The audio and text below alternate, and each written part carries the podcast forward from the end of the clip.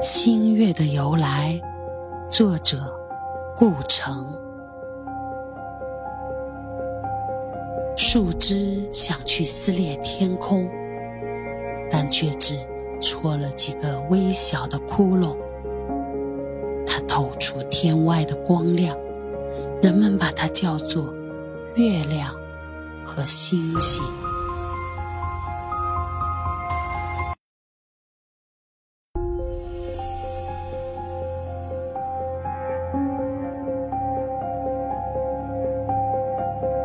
灯笼，作者谭旭东。